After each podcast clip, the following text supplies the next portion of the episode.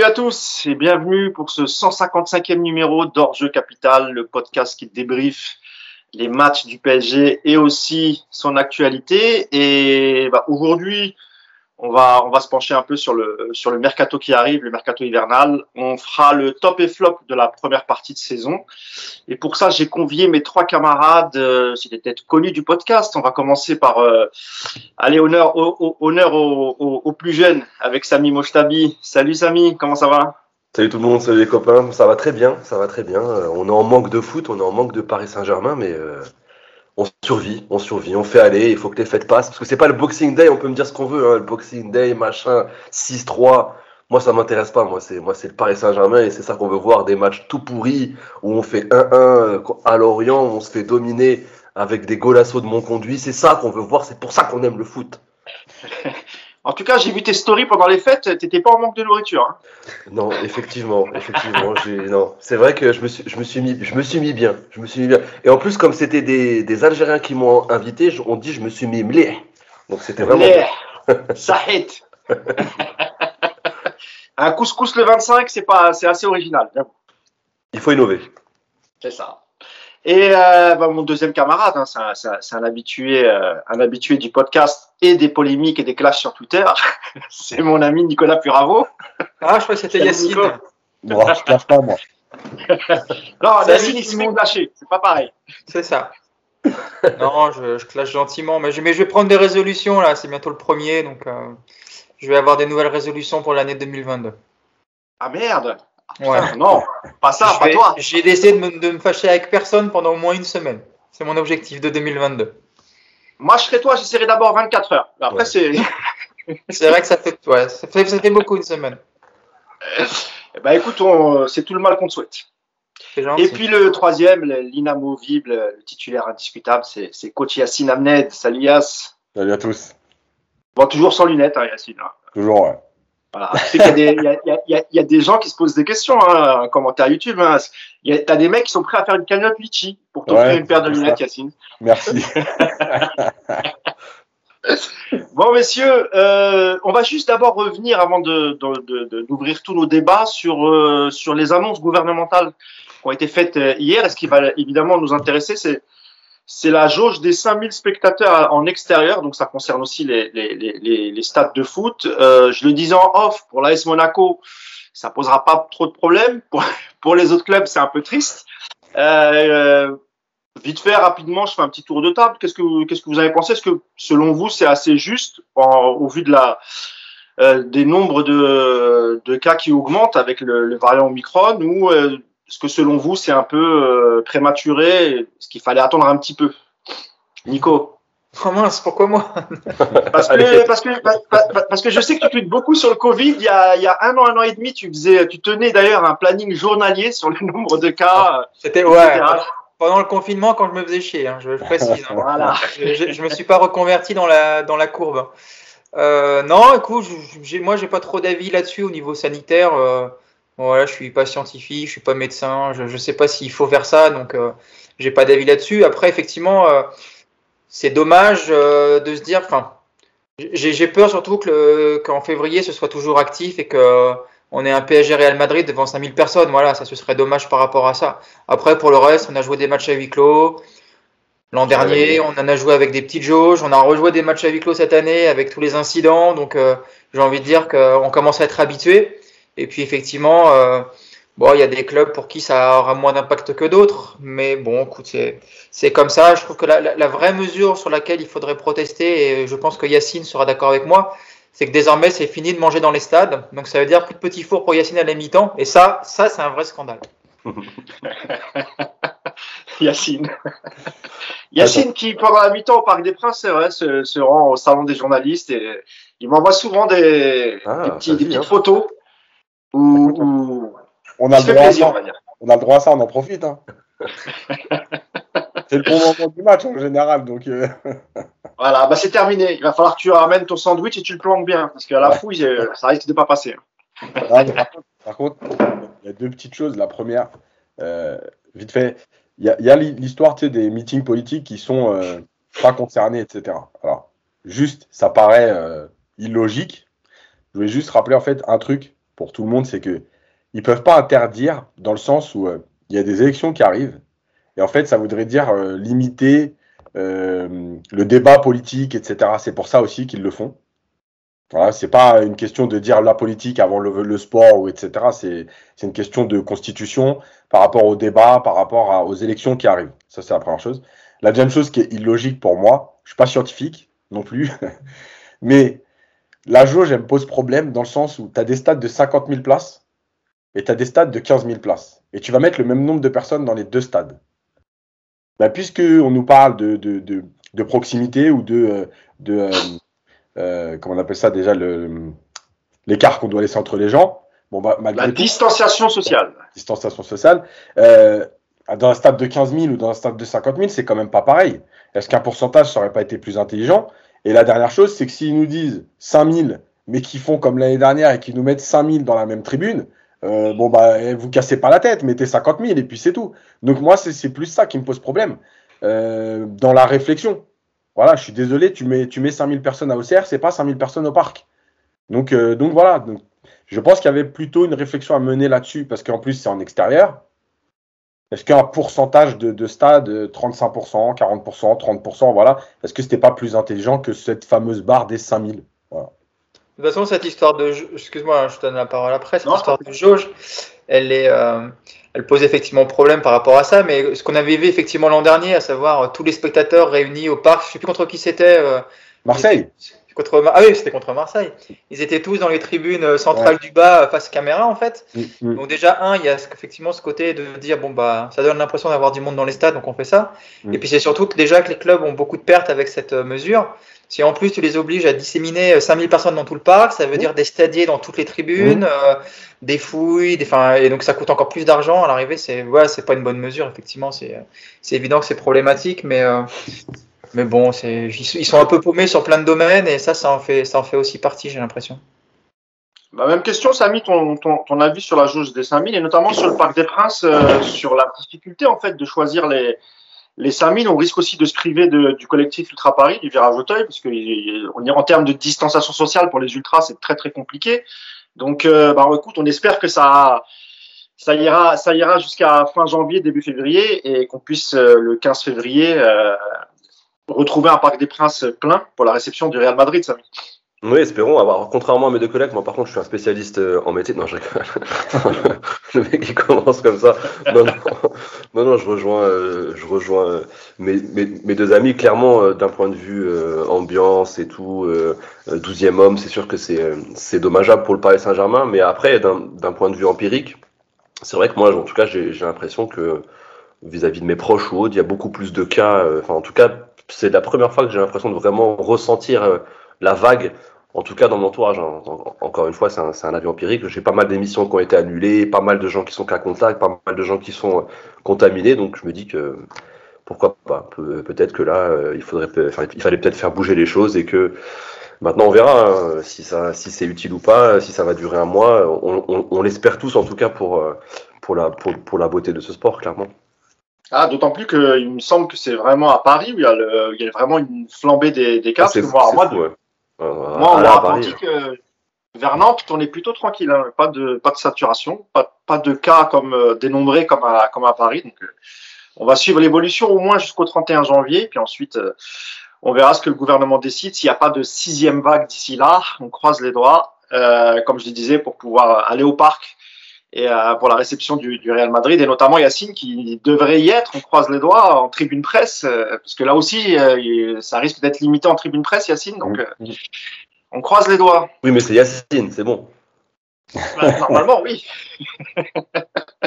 en plus, sans ses lunettes, il fait peur. Donc, est-ce qu'ils vont vraiment oser lui dire non? Ouais, Ça, je sais pas.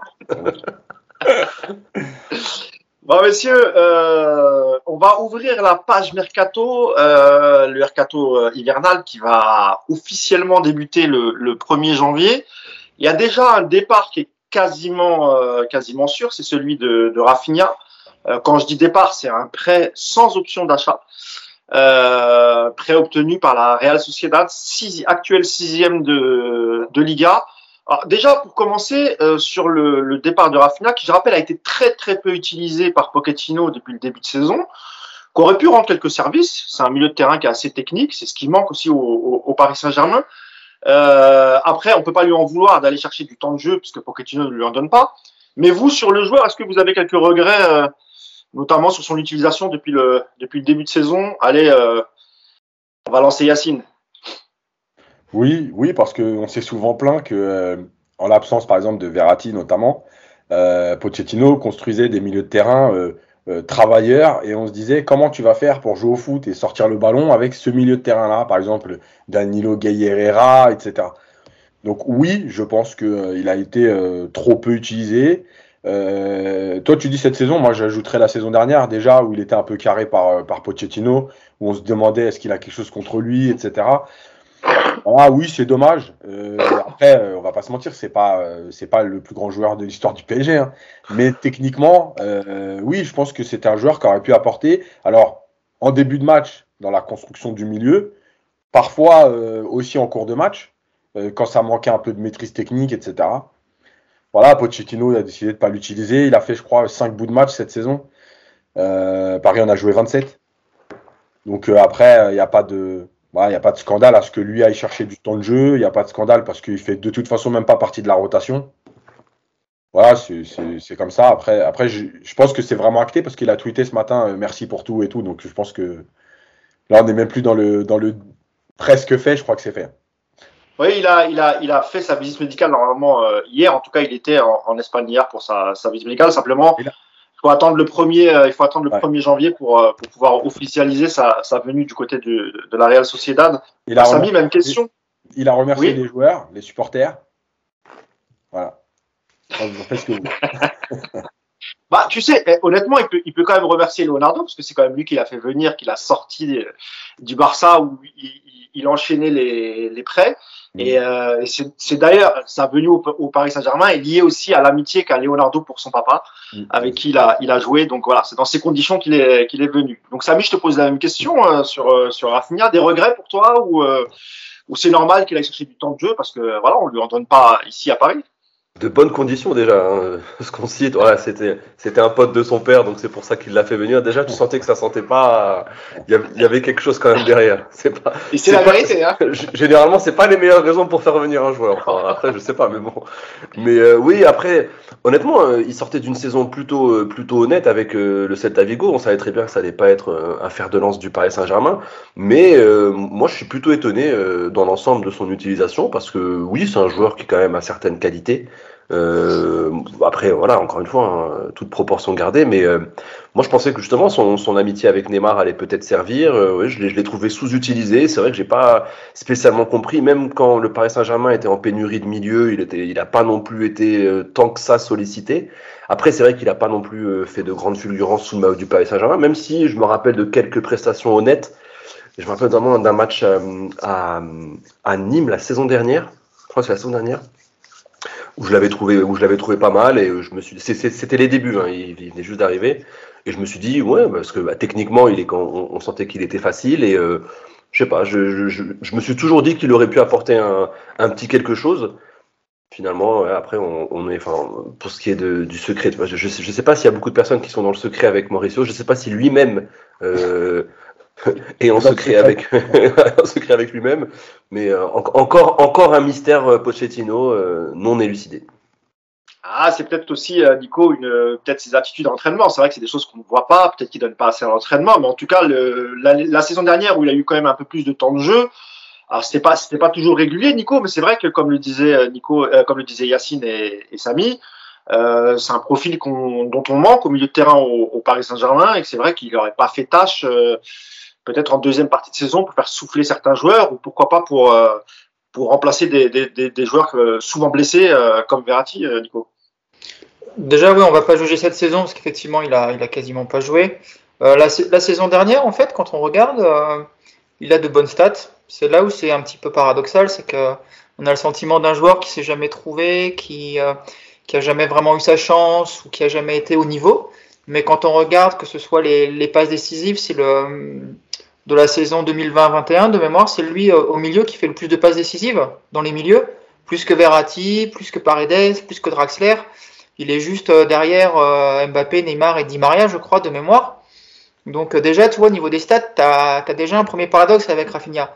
Il avait une bonne activité défensive, il récupérait des ballons quand il jouait. Euh, il y a une vraie création dans son jeu. Après, effectivement, il a manqué d'efficacité, notamment devant le but.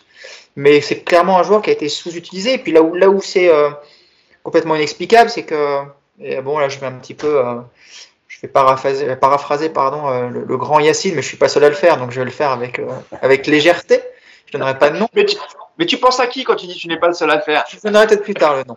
Et euh, quand tu as effectivement un milieu avec des joueurs aussi peu à l'aise avec le ballon, c'est quand même bizarre de se priver d'un Rafinha. Parce que lui, pour le coup, il est capable de sortir des ballons, de, faire du jeu court. Alors, je sais pas. Je sais pas ce qui s'est passé avec Pochettino pour qu'il soit autant mis au placard. Mais euh, j'ai pas le sentiment que le PSG a des profils de milieu de terrain qui te permettent de dire bon bah allez Rafinha, euh, on l'utilise pas, on va le prêter. Voilà. Moi je trouve que c'est du gâchis parce que quand Verratti n'est pas là, pour moi, c'était vraiment son remplaçant naturel. Et euh, bon, bah voilà, ça restera encore dans les. Euh, ça fera une liste de plus, une, une, une, ligne de plus, pardon, dans le, dans le bilan de Pochettino et de ses décisions incomprises. Euh, Celle-là, j'aimerais bien qu'il m'explique effectivement un jour pourquoi, pourquoi Rafinha n'a jamais eu sa chance avec lui. Bon, bah, pour le cas Rafinha, c'est plié. Je rappelle, je rappelle d'ailleurs que c'est juste un, prêt, hein, je l'avais déjà dit, mais c'est un prêt sans option d'achat, donc il sera de, de retour, sauf si, euh, évidemment, hein, s'il brille et tout se passe bien, euh, évidemment, Paris acceptera de le vendre, parce qu'il était venu gratuitement. Euh, et je pense qu'il y a, et je crois qu'il y a un pourcentage sur la revente qui sera reversé au FC Barcelone en cas de, en cas de vente du, du Paris Saint-Germain.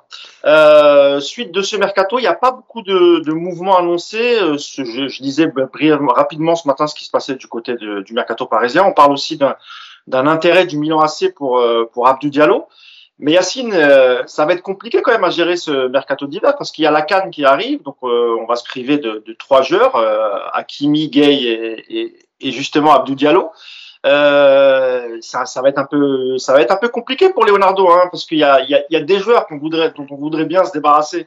Mais on sait que, et d'ailleurs, tu as fait un excellent papier hier pour rappeler que euh, Leonardo n'était pas un spécialiste des ventes. Et quand on comparait avec euh, Antero Henrique, il y avait quand même, euh, il y a quasiment 300 millions d'écart hein, euh, sur, sur le passage d'Henrique en deux ans. Même s'il faut être honnête, la valeur des joueurs qu'avait Antero Henrique et celle qu'a Leonardo, c'est pas exactement les mêmes joueurs. Hein on pense à Lucas Moura, Matuidi, Pastore, etc. C'était, quoique Pastore, c'était un peu difficile, mais c'était peut-être plus facile à vendre que Danilo, euh, Draxler, ce genre de joueurs. Donc ça va être assez compliqué. Euh, il va falloir marcher sur des œufs là, Yacine. Euh, par contre, il y a des joueurs, euh, il y a des joueurs qui seront normalement faciles à vendre, j'ai envie de te dire. Et là, je pense plutôt à Draxler, un gardien comme Sergio Rico. voilà, il y a ce genre de joueurs. c'est, c'est à Leonardo de faire le taf, mais ça a l'air de coincer. Après, je pense que le... bon, il y a plusieurs problèmes, mais le, le, vrai problème pour vendre ces joueurs, et on l'a répété mille fois, c'est le salaire. Euh, ils ont des salaires qui, qui, qui n'auront ou très très peu de chances d'avoir ailleurs. Euh, et en fait, euh, on voit bien que tous, de Kurzawa à Draxler, euh, ont décidé de, de se dire euh, le temps de jeu, je m'en fous, j'ai mon salaire, j'ai ma bonne vie à Paris. Donc, euh, vous cassez pas la tête, je bougerai pas. Voilà. Et effectivement, c'est un vrai problème. Et comme tu l'as dit, il y a aussi la canne. Et en fait, le problème de la canne, c'est que, alors, tu n'as que trois joueurs, entre guillemets, qui partent, mais, dont deux, quand même, euh, plutôt titulaires. Et, euh, et, en fait, le truc. Là, on parle d'Akimi et de, et de Gay. Et de Gay, voilà. Diallo qui est dans la rotation, soit comme défenseur central, soit comme latéral. Et le truc, c'est toujours de te dire, en fait, ils sont à la canne, donc tu as besoin de joueurs pour les remplacer. Enfin, en attendant pour les remplacer, ils vont revenir allez, au plus tard, donc le 7 ou 8 février, puisque je rappelle que la finale de la Cannes est le 6 février, donc s'ils vont au bout. Et le truc, c'est de te dire qu'est-ce qu'on fait en fait entre temps, parce que euh, si tu vends trop tôt des joueurs dans l'effectif, bah, il va te manquer quand même du monde. Si tu vends pas, bah, quand ils vont revenir, bah, tu vas avoir des joueurs en trop, justement. Euh, c'est vrai qu'il y a, un, calcul à faire, il y a, voilà, beaucoup de choses à, prendre en compte. Mais moi, je pense que le plus gros problème de Leonardo, et c'est aussi de sa faute, puisque c'est lui qui a prolongé et Draxler et Kurzawa, bah, quand tu donnes des salaires à des joueurs comme ça, enfin ce salaire-là à des joueurs comme ça, bah, tu te retrouves en difficulté pour les vendre parce que toi, tu veux quand même récupérer une certaine somme, et eux, ils veulent pas, euh, ils veulent pas lâcher leur salaire. Donc c'est le plus gros problème du PSG, on le sait. Et à la décharge de Leonardo, euh, même si de toute façon, même quand dans son premier passage, je rappelle qu'il n'a pas été non plus un grand vendeur, euh, on l'a écrit dans le papier. Alors, il y en a qui ne l'ont pas, peut-être pas lu en entier, parce que j'ai vu des commentaires, mais on a bien précisé qu'effectivement, il subissait aussi le Covid. Il n'y a pas de problème. Maintenant, il y a quand même des clubs qui ont réussi à vendre des joueurs à 20-30 millions en période de Covid, qu'on ne nous fasse pas croire non plus que le marché, il est complètement amorphe et qu'il n'y a, plus, de mouvement dans le football. Donc, voilà, il a, vécu ça. Et c'est vrai, à sa, à sa décharge, malgré tout, bon, il peut quand même vendre. Peut-être que Draxler, que tu pouvais vendre 35, effectivement, en période de Covid, tu peux tourner à 20, mais tu peux quand même le, enfin, voilà, tu peux quand même le vendre.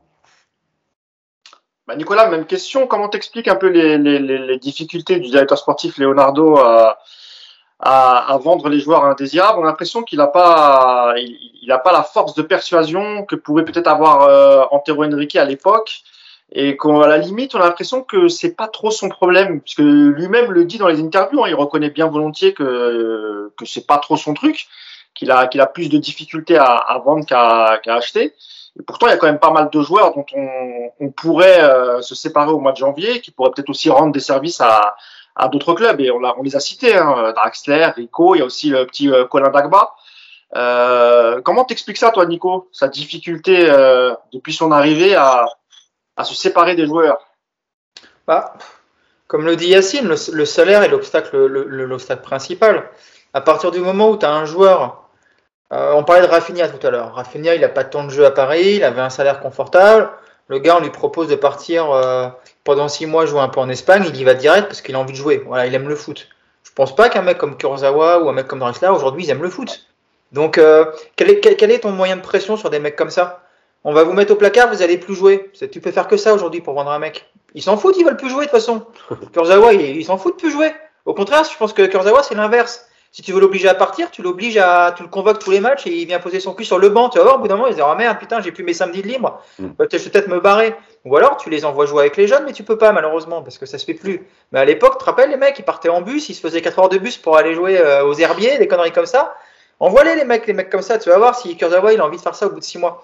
Aujourd'hui, ces mecs-là, ils sont, je sais pas combien ils touchent, Kurzawa, il doit toucher 400-500 000 euros par mois, j'imagine. Ouais, 400. Ça fait, mal, ça fait mal de le dire, mais j'ai réussi à le dire. Bah voilà, t'as aucun moyen de pression sur ces mecs-là parce qu'ils sont absolument pas motivés par le temps de jeu. Kurzawa, il sait qu'il jouera plus de Coupe du Monde, il jouera plus avec l'équipe de France. Draxler, tu sens vraiment, lui, c'est la ville de Paris qui lui plaît depuis un moment et euh, le gars, euh, en plus, il arrive encore à être convoqué en plus avec l'équipe d'Allemagne, donc il se dit bon, écoute, qu'est-ce que je vais m'emmerder à aller jouer en Allemagne au, mois de février, alors qu'en restant à Paris euh, chez moi, je, je, suis quand même convoqué. Donc, tu n'as aujourd'hui aucun moyen de pression sur ces mecs-là, à part leur dire bon bah tu vas rester chez toi. Bon, bah, ça leur convient. Donc, comment tu veux les vendre? Il faudrait qu'effectivement un beau club arrive avec un beau salaire à la clé. Mais tu as aujourd'hui, à part peut-être Newcastle là, qui va un peu s'exciter cet hiver parce qu'ils ont besoin d'acheter des joueurs, tu n'as aucun club aujourd'hui qui va offrir 400 000 euros à Kurzawa. Enfin, je ne pense pas. Ou alors, si, si ça existe, il faut absolument qu'ils passent nous voir avant parce que nous, pour beaucoup moins, on peut aller faire des podcasts chez eux et on sera ravis. Tu vois enfin, ça n'existe plus aujourd'hui. Donc, tu te c'est un peu aussi le souci du PSG. C'est pour faire venir des mecs, tu es obligé de les surpayer au niveau salaire. Et puis bah, derrière, les mecs, quand tu n'as plus en vue d'eux, bah, tu peux plus t'en débarrasser. Donc euh, c'est un petit peu le, le souci apparaît depuis quelques années. Sur, sur quelques joueurs comme ça, on est prêt à notre propre piège. Et aujourd'hui, euh, la, vraie question, c'est même pas pourquoi on n'arrive pas à les vendre, mais pourquoi on les a prolongés surtout. On en avait déjà parlé ici, mais euh, avec le recul, prolonger ces mecs-là 4 ans, c'est fou. Voilà, c'est fou. C'est vrai, Samy, que la, la, la politique euh, salariale du, du, du, PSG pour attirer des, des joueurs, enfin même euh, même un joueur comme Draxler qui arrive en, à l'hiver 2017, il me semble, euh, qui, était, qui, qui, était quand même un joueur promis un bel avenir à l'époque, hein, Draxler, qui était champion du monde en 2014 avec avec l'Allemagne. C'est vrai qu'il faut il faut cesser cette politique salariale, Samy, c'est ça devient très compliqué parce que les joueurs acceptent de signer parce que évidemment on les surpaye et ensuite quand ils ne font pas l'affaire et puis souvent, ils donnent pas le max parce qu'ils viennent uniquement pour le salaire. C'est compliqué. Et là, on se retrouve avec des joueurs sur les bras. Euh, voilà, c'est pas des c'est pas des joueurs cramés, hein, c'est pas des, des, des, joueurs vieux quoi. Enfin, euh, comment s'appelle? Rafinha moins de 30 ans, Raxler moins de 30 ans, Rico c'est pareil. Il va falloir faire changer, changer des choses, euh, Samy, à partir de la saison prochaine. Ouais, non, c'est vrai que ça va être, euh, ça va être compliqué. Est-ce que euh, tu vas, on va se retrouver à, finir, euh, à finir leur contrat pour repartir sur de bonnes bases? Souvent, ça peut, ça peut se passer comme ça. Au Paris Saint-Germain, je suis sûr que ça peut se passer comme ça. Il n'y aurait pas de souci à finir leur contrat. On se dit bon, bah, 2024, c'est dans deux ans. Hein. Dans l'absolu, c'est pas, pas si lointain. Donc, c'est vrai que c'est une situation, une situation compliquée. Après, un joueur comme Draxler, attention, Marquinhos, il a dit que c'est le joueur le plus talentueux qu'il ait vu, ait vu évoluer. Hein. Il, faut pas, il, ne faut pas oublier ça. Il l'avait dit dans une interview, je crois, en, en 2020 peut-être que maintenant il le pense plus puisque maintenant il joue avec Messi. Oui, mais euh, Samy, euh, Daniel Alves avait été impressionné par Ben Arfa aussi. Bon, voilà. Oui, oui, c'est vrai. Non, mais bon. Après, après, bon, euh, Draxler pour moi c'est celui qui représentait. On va dire c'était le prospect le plus le plus intéressant. Tu l'as dit, c'était le c'était le Havertz de l'époque. Euh, quand, quand on l'a pris, c'était un joueur qui avait quand même une certaine cote et, et un potentiel un potentiel intéressant. Sur les autres, euh, c'est vrai que c'est compliqué de blâmer euh, Leonardo. On, connaît le marché des gardiens. Un, gardien comme Sergio Rico, en plus, qui n'a pas non plus montré euh, les plus belles garanties à ce poste. Hein. C'est un gardien honorable, honnête. Mais je peux comprendre que peu de clubs lui fassent les yeux doux. Aujourd'hui, quand on connaît la saturation de ce marché, c'est très compliqué. Ça bouge tous les 2-3 ans. Et pour les gros clubs, c'est encore plus, encore plus fermé. Ça bouge 5, 6 et tous les 5, 6, 7 ans puisque c'est des postes où le, où le, comment dire, où, le joueur reste beaucoup plus longtemps. Donc ça, c'est compliqué. Et après, euh, un joueur comme Kurzawa, tu sais quoi, moi je pense que de ceux qu'on a cités, c'est peut-être celui qui aurait la, plus, la plus grosse côte, parce qu'en tout cas, de ce qu'on entend comme rumeur, il y, a, pas mal de, de, de, clubs plutôt, euh, plutôt prestigieux qui s'intéressent à lui, que ce soit, tu l'as dit en PL, il y a même Arsenal qui, était, qui s'était penché sur lui, et, euh, et apparemment c'était une vraie rumeur parce que même les, les supporters les supporters anglais, euh, ils questionnaient tout le monde sur Twitter. On sentait qu'ils avaient peur quand même parce que les, euh, retours n'étaient pas forcément fameux. Il y avait eu aussi le Milan AC, donc je pense que tu vois, il y aura peut-être une surprise avec Kurzawa. Moi, je, moi, je le, verrais bien partir dans un club qui pourrait nous surprendre. Euh, on n'est pas à l'abri de nos surprises hein, avec ce joueur. Bah, Kurzawa, pour tout dire, il avait été, euh, c'est vrai, euh, pisté un, un, moment par Arsenal. Bah, c'était l'année avant, bah, juste avant, bah, c'était sa dernière année de contrat, juste avant qu'il qu le prolonge, puisque ça n'avait pas pu se faire. Et d'ailleurs, il avait changé d'argent à l'époque pour pouvoir aller jouer en première ligue, parce que euh, sa priorité première, c'est la première ligue. Et c'est pour ça qu'il a signé dans l'agence de Kia Jorapchian, euh, qui a des très très bons euh, rapports avec Arsenal et avec plusieurs groupes de, de première ligue. Il y a aussi, on parle d'un intérêt de West Ham pour, pour Kurzawa juste un intérêt. Par contre, il y avait eu euh, des rumeurs qui parlaient du Napoli. Moi, je me suis renseigné, euh, il y a très très très peu de chances que le Napoli euh, recrute Kurzawa. Et même si c'était le cas, ça serait ça serait un prêt. Et, encore une fois, je suis pas sûr que Kurzawa veuille partir en prêt six mois. C'est soit il y a un club qui l'intéresse, un bon club de première ligue, et, il ira. Mais il faut au moins un prêt avec option d'achat. Sinon, ça va être ça va être compliqué. Oui, Nicolas. Sur la politique salariale, moi je suis pas, je pense pas que le PSG va pouvoir euh, changer cette politique parce que si tu donnes pas euh, des grosses sommes à certains joueurs, ils viendront pas en Ligue 1, on le sait. Euh, le PSG aujourd'hui c'est un club prestigieux, mais il n'y a pas que ça, ça suffit pas aujourd'hui pour convaincre des joueurs. Si tu donnes pas 35 millions d'euros à Neymar, il vient pas en 2017. là, si tu arrives à prolonger Mbappé, et même si j'entends qu'il n'y a pas que l'argent, mais tu es obligé sur des joueurs comme ça de, de, donner des gros gros salaires. Et le problème du PSG, c'est que même sur des joueurs, on va dire un peu plus moyens, des Draxler, des, euh, des Gay. Moi, c'était là-dessus, Nico, en fait. C'était ce, en fait, c'était ce type de joueurs. Pas, pas Messi, ni Neymar, ni Mbappé, mais, tu es obligé, des joueurs. Euh, Parce que les stars, ouais. Les, joueurs moyens sur lesquels, enfin, quand tu es en concurrence avec un club anglais, espagnol et même allemand aujourd'hui sur des joueurs moyens, si tu veux que le joueur moyen il vienne chez toi, tu dois le payer plus que les autres clubs parce que la Ligue 1 aujourd'hui, que tu le veuilles ou non, c'est un vrai frein pour ce genre de recrutement. Et donc aujourd'hui, le problème du PSG, j'ai envie de te dire, c'est même pas de trop payer certains joueurs au niveau salaire, mais c'est plutôt derrière de pas avoir euh, la, comment dire, la capacité de bien les gérer, de pas avoir une exigence avec eux, de pas avoir un cadre plus strict, d'avoir, euh, toi, je suis désolé, mais euh, on parle de Draxler. J'aime beaucoup Draxler, donc j'en parle d'autant plus facilement, mais tu vois certains comportements de Draxler en match où il se fout de la gueule du monde Désolé Yacine pour c'est ton expression, je le sais, mais je l'ai prise. Donc il se fout du, il se fout du monde sur son comportement, et, il est là le problème. Moi, ça me pose pas de souci que le PSG, qui a des moyens financiers pour se le permettre, paye plus cher des joueurs qu'ailleurs au niveau salaire.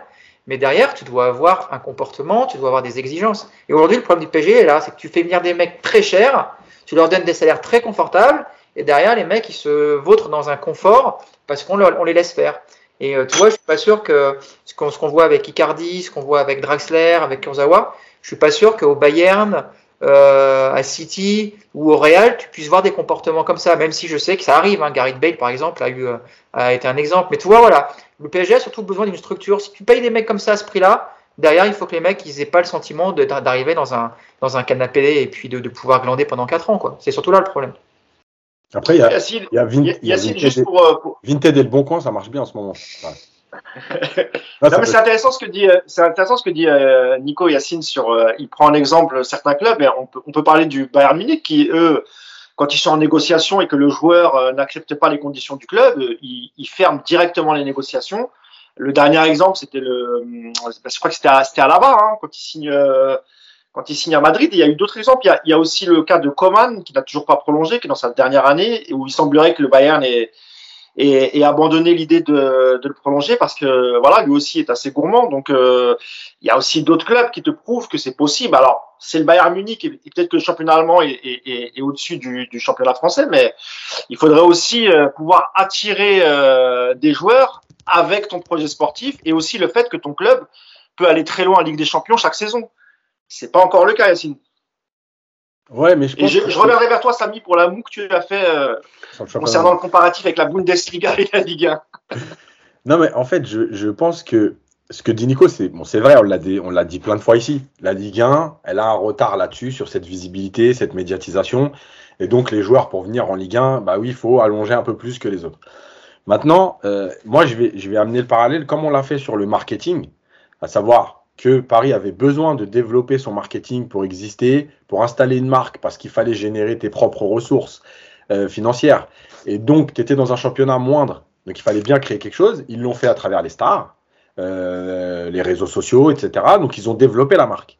Et ben moi, je pense qu'à un moment donné, le PSG doit aussi passer ce cap-là, à savoir que, euh, oui, la Ligue 1 est un frein globalement, mais en fait, le PSG, je pense qu'ils l'ont trop intégré.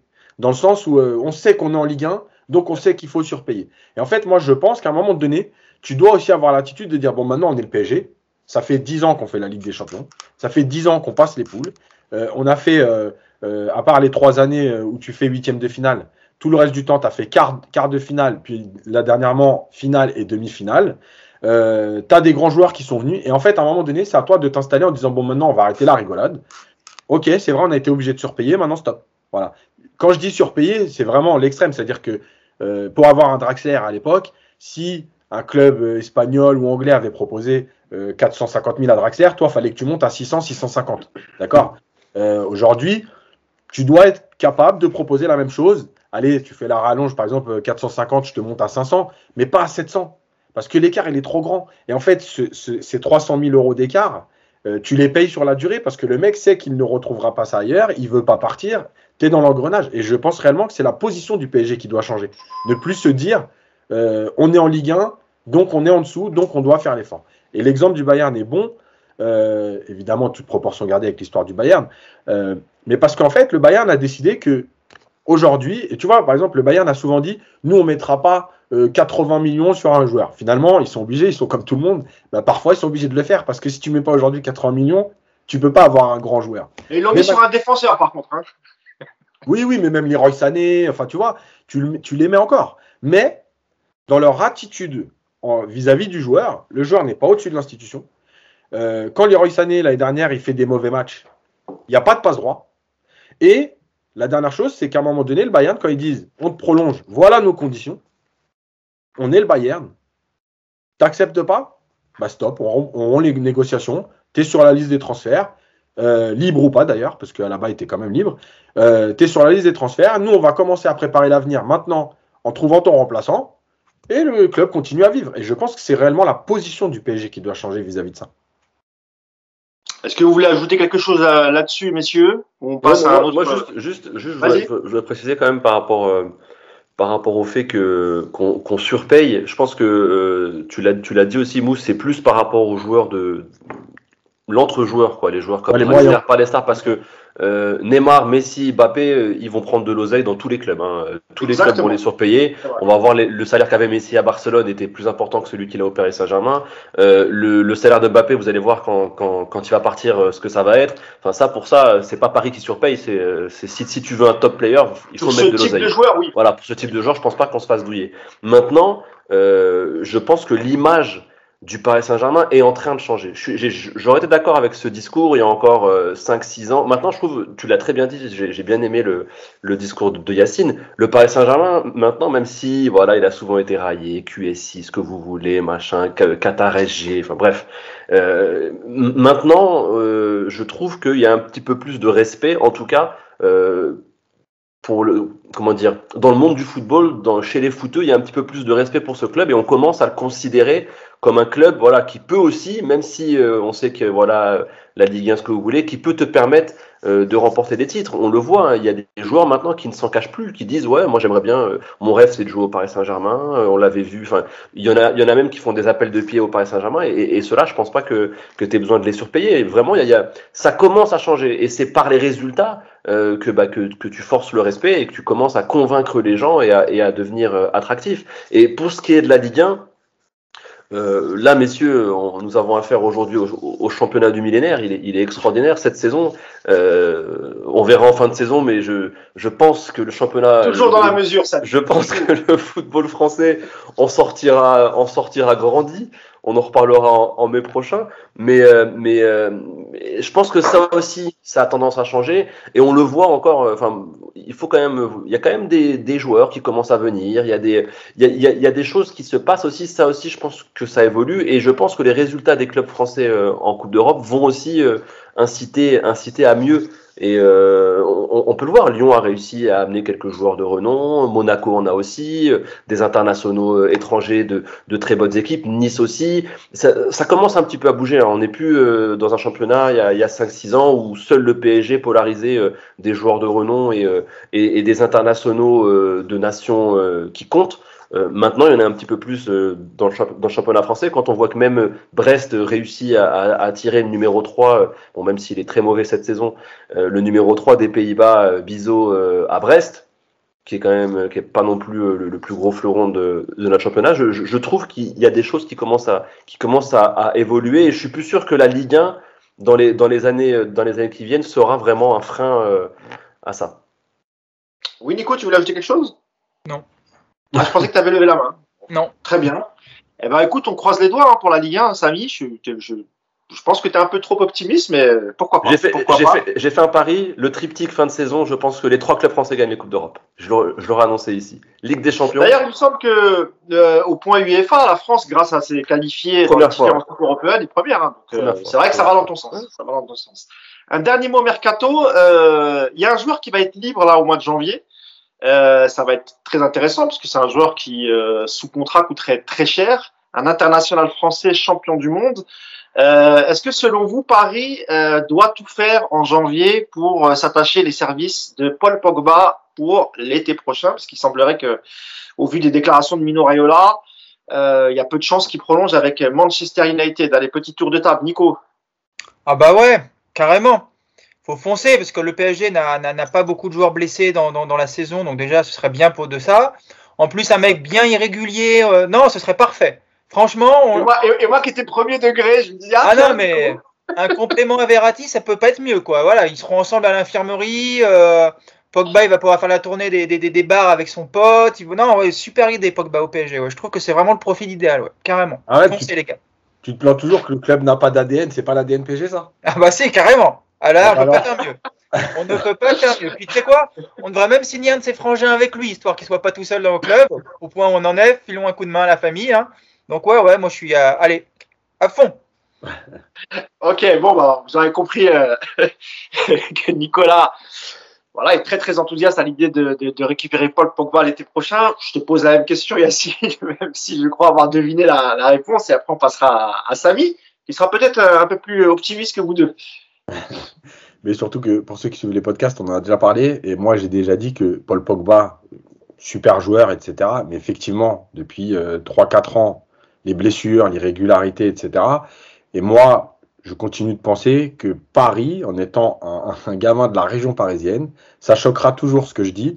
Mais pour ceux qui connaissent réellement le milieu, ce que sont, ce qu'est, ce qu'est un joueur de Paris quand il revient à Paris, etc. Franchement, c'est ingérable. T'as tous les potes, t'as toute ton histoire qui revient, c'est en permanence. Moi, je pense pas que ce soit le bon endroit pour que, pour, pour que Pogba soit performant. Euh, soit performant. Ok. Samy, ton avis à toi sur Pogba? Alors, euh, moi, je le prends tous les jours. moi, je le prends tous les Voilà, jours. c'est ça, c'est ça. C'est pour ça que j'aime bien inviter Samy. Lui, il prend ses responsabilités, messieurs. Le il n'a peur de rien. Ben, moi après, après c'est, c'est, je pense foot. Moi je trouve que c'est un joueur, c'est un joueur fabuleux. Alors après, on, on peut, je peux comprendre hein, les blagues sur le fait qu'il soit blessé. Il n'en a pas tout le temps été. Attention. Euh, je pense aussi que le, le club où tu es et comment tu te sens, ça peut aussi jouer sur ce, sur sa manière de se comporter parce que à la Juve, il n'était pas tant blessé que ça. Euh, moi, je, moi je trouve que c'est un joueur fabuleux. Sincèrement, euh, gratuit, un joueur comme Paul Pogba au milieu quand il est à 100% et, et qui veut bien jouer au football. euh, je, pense et je trouve qu'il y a peu d'équivalent euh, euh, à ce niveau-là. Euh, ce serait quand même, ce serait quand même dommage de se priver de ça. Après, à voir quel salaire il demanderait et tout. Après, je sais pas. Moi, je- je veux pas faire de généralité. Le, le mec de l'Île-de-France, s'il vient au PSG, forcément, ça peut pas marcher, ça peut pas matcher. Je pense qu'il y a des, euh, il y a des, il y a des choses. euh, il y a rien d'impossible.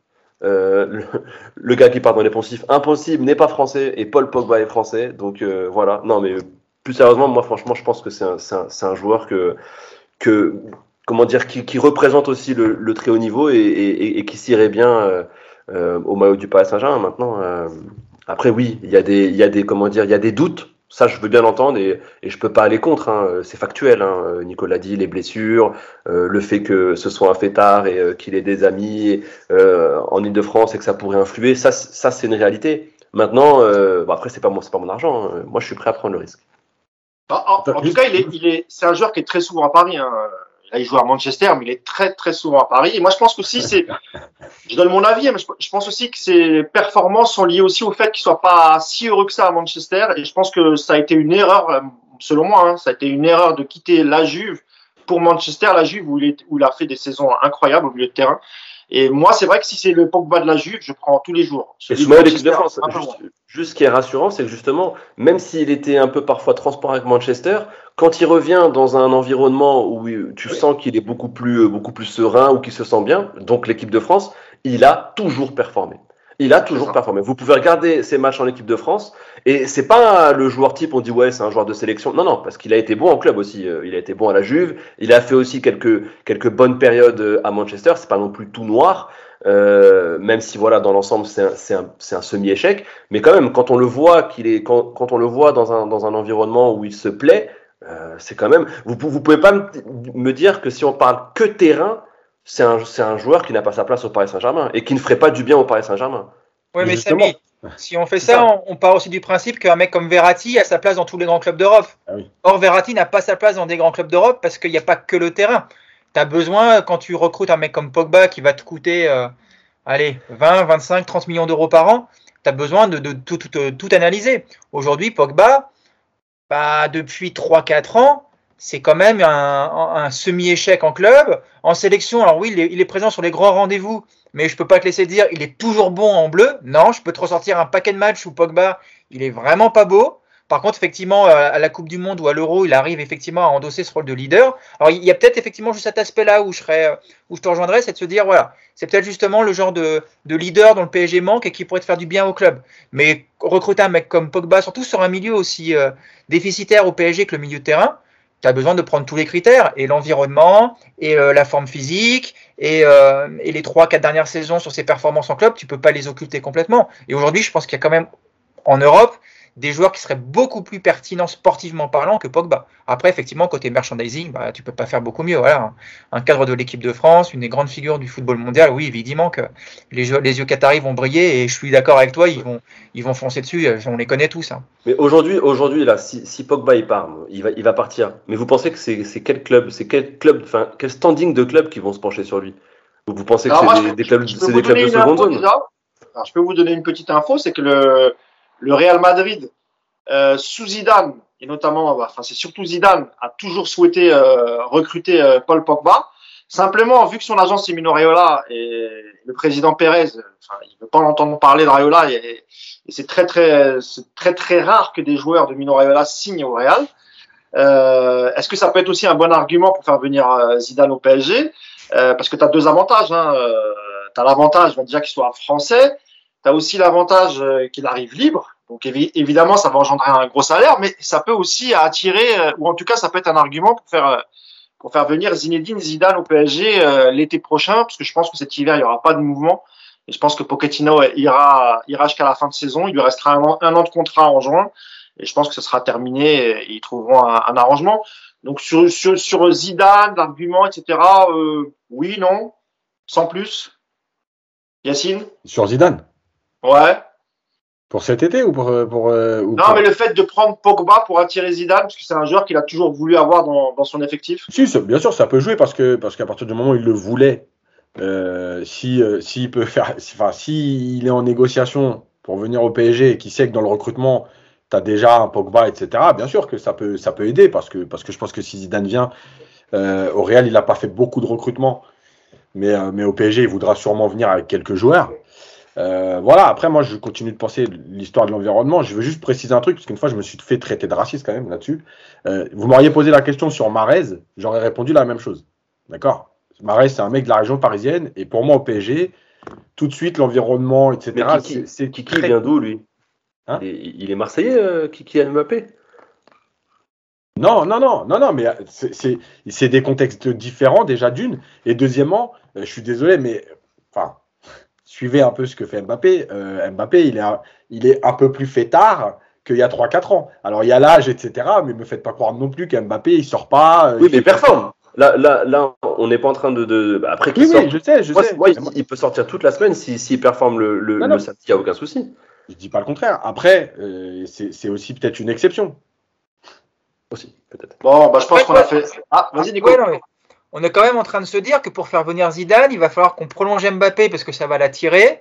Euh, Pogba, il aime bien, donc on va le recruter.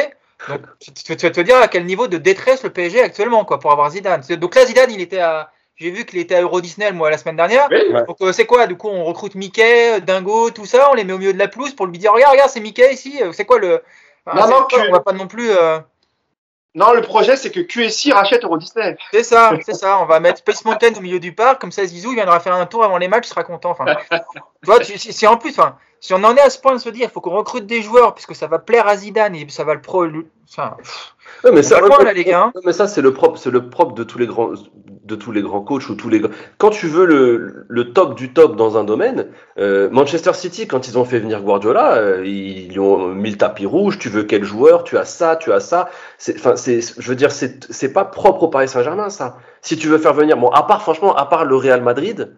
Euh, tous les clubs, si tu veux venir aujourd'hui, euh, Zidane, c'est top 5 entraîneur, c'est trois Ligues des Champions de suite, c'est le haut haut du panier. Je pense que si tu veux le haut haut du panier, ben, à un moment donné, ben, c'est ça, tu dois, tu dois mettre toutes les chances de ton côté. Et c'est pas que le Paris Saint-Germain qui ferait ça, c'est c'est juste ça. C'est juste, c'est le monde du foot qui est comme ça. City, ils ont fait ça. Quand, quand le Bayern a voulu Guardiola aussi, ils lui ont dit, tu veux quoi? On va s'adapter, on va faire ça. Euh, quand Mourinho se déplace, pareil, les clubs, ils, ils font tout pour, enfin, presque plus maintenant parce qu'il a perdu de son, de son standing, mais quand, quand un top coach arrive, bah, tu fais tout pour le séduire. C'est, quand c'est- il arrive, Ah, mais en ouais, plus, non, mais quand il arrive, Samy, là on est dans, la, dans, dans le process euh, oui, normal. vrai. Là, là, là, c'est- Zidane signe au PSG au mois de juin. Si en juillet il réclame Pogba, ok, tu fais venir Pogba parce que tu estimes que c'est une bonne nouvelle. Là, on est plutôt en train de se Ouais, dire, c'est trop en amont. est-ce qu'on signe pas Pogba au mois de janvier? Parce que comme ça, quand on va parler avec Zidane en juin, ah regarde, on t'a fait venir Pogba, on sait que tu l'aimes bien, donc vas-y rejoins-nous. Toi, Ouais. C'est pas- un peu Je pense pas que ce soit l'argument premier, euh, Nico. Je pense que ça peut, ça peut faire partie des arguments, mais l'argument premier, euh, c'est d'abord c'est un joueur libre. Et un joueur de son standing, ça coûte extrêmement cher. Et le deuxième, c'est le fait qu'il soit français. Je pense, après, on peut supputer sur Zidane, etc. Mais je pense que les deux premiers, et puis aussi le profil, le, le- le profil euh, du milieu de terrain aussi, qui est, qui est- qui est quand même intéressant quand il est en forme. Combien il vaut, tu crois, euh, Combien ça vaut aujourd'hui un Pogba sur le marché quand il s'il était libre, là, s'il était euh, transférable? Il Combien a tu quoi Il a, penses? il a, il Plus a de 100 28, millions. 29 ans, Pogba. Hein. Plus de 100 millions. Non, ça vaut plus 100 millions Ça- Pogba. 5 Non, non, ça vaut pas 100 millions. Fini. Ah, avec le. Covid, avec le Covid, à son âge, 28, 29 ans, s'il lui restait deux ans de contrat, ouais, c'était 50 millions, je pense. C'est ça. euh, ouais, Il est moins- 45, il est- 50. C'est moins cher qu'un Icardi. Non, Icardi aujourd'hui, il vaut beau- non, bah, là tu prends, tu prends le prix d'Icardi à Oui, 2019. d'Icardi à deux Aujourd'hui, il en vaut, il en vaut à peine 30 Icardi, hein, honnêtement. Ouais. euh, Icardi, En il vaut, il il moins cher qu'ailleurs qu'aujourd'hui, à ce qui paraît. C'est un Icardi sans sa doudoune. Voilà, en gros. On va acheter Icardi sans sa doudoune. Et sans Vanda. On a fait le tour un peu pour ce- cette ouverture du mercato hivernal. hein. Il restera encore un, un mois à partir du, du mois de janvier. Je pense qu'il y aura peut-être peut-être d'autres mouvements. On en parlera dans les, dans les prochains podcasts. Et là, il nous reste aller un petit quart d'heure, cinq minutes chacun. On, va essayer de faire un petit bilan de la première partie de, de, de, saison. Et pour ça, je vous ai demandé à vous trois vos top et flop euh, dans cette première partie de saison. Euh, allez, je vais commencer par toi, euh, Nicolas. Euh, alors sur les tops, euh, avec Samy, vous êtes quasiment raccord. Je crois que c'est les mêmes. Hein. Il s'agit de, de, évidemment Kylian Mbappé, euh, Marquinhos, le capitaine courage, et, et la nouvelle recrue au poste de gardien de but, Donnarumma. Donnarumma, c'est vrai, qui a, a, fait plutôt des bons matchs en alternance avec avec Navas. C'était top, ça, Nico. Si tu peux nous en parler, développer un petit peu. Oh, ce que tu as aimé, ce que tu pas aimé. Sur les tops, il n'y a pas trop de surprises. Hein. Euh, je vais aller vite. Euh, Donnarumma d'abord, parce que je trouve qu'il fait une première partie de saison euh, juste parfaite. il est décisif dans les matchs où il est là, il fait pas d'erreur. Et pour moi, il a déjà dépassé Navas dans la hiérarchie. Et je comprends aujourd'hui que ce soit un problème politique d'officialiser de, ça, mais voilà, pour moi, Donnarumma est, est, largement meilleur de toute façon qu'on le savait déjà que, que, que Navas, et il le prouve aujourd'hui. Et puis euh, je le mets aussi en top parce que ça prouve aussi que la, gestion des gardiens, pour le coup, j'ai trouvé qu'elle a été plutôt pas mal dans cette première partie de saison. On avait un peu peur de ça et ça s'est plutôt bien passé. Après Marquinhos, parce que c'est le joueur le plus régulier euh, du, PSG depuis le début de la saison. Voilà, il, a eu un, il a un rôle difficile parce qu'il est dans une équipe très bancale et on l'a déjà souvent dit ici, il doit, compenser un coup à droite, un coup à gauche, un coup devant. Enfin voilà, il, a, il doit vraiment euh, se démultiplier sur le terrain et je trouve qu'il fait une première partie de saison euh, vraiment de très très haut niveau, même si tout n'a pas été parfait. Et puis enfin Mbappé, parce que bah, parce que Mbappé sans le PSG aujourd'hui, enfin sans, sans, Mbappé, le, le PSG aujourd'hui offensivement n'existerait pas. C'est triste à dire et c'est évidemment pas de la faute euh, uniquement des joueurs. On parlera de ça après dans les dans les flops. Mais voilà, aujourd'hui euh, tu, tu, tu vires Mbappé du PSG, cette équipe ne ressemble à mon avis pas grand chose et et je suis pas sûr qu'on soit en train de se dire que c'est une super première partie de saison parce qu'on a 13 points d'avance en Ligue 1 et qu'on est qualifié en 8 Moi, j'aurais vraiment presque aimé voir une première partie de saison du PSG sans Kylian Mbappé pour nous rendre compte à quel point cette équipe était euh, en grande difficulté dans plein de domaines. Donc, euh, donc voilà, voilà mes trois tops et je pense qu'il n'y a, a, pas beaucoup de surprises à ce niveau-là. Oui, tu m'as même dit en euh, off, Ouais, dis-moi. Je disais, tu m'as même dit en off, Nico, que le PSG sans Mbappé, c'est l'OL.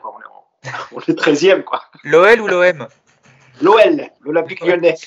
Bah non, peut-être pas 13e. Non, mais honnêtement, je pense que sans Mbappé, le PSG pas forcément leader à la trêve. Honnêtement, je le crois, je le crois vraiment. Ah ouais, non, mais je, je suis pas loin de penser euh, la même chose que toi. C'est vrai qu'on a, il y a une forte dépendance à Kylian Mbappé au, au, PSG. Il faut, faut voir le nombre de buts qu'il a inscrits. Et surtout, le jeu produit Samy par le PSG sans, sans Kylian Mbappé, il y, a, il y a une sacrée différence. Je te donne la parole parce que c'est, c'est les mêmes tops. Alors peut-être pour des raisons différentes. J'imagine que non quand même. Oui, non, non, on, se, rejoint, on se rejoint pas mal. Je suis d'accord pour, pour Donnarumma. Moi, j'aime bien quand, quand, un joueur me donne tort. Euh, forcément, bah, nous, on connaissait Navas, il nous avait fait du bien, il nous avait fait plaisir. Et euh, moi, j'aime beaucoup aussi le Real Madrid.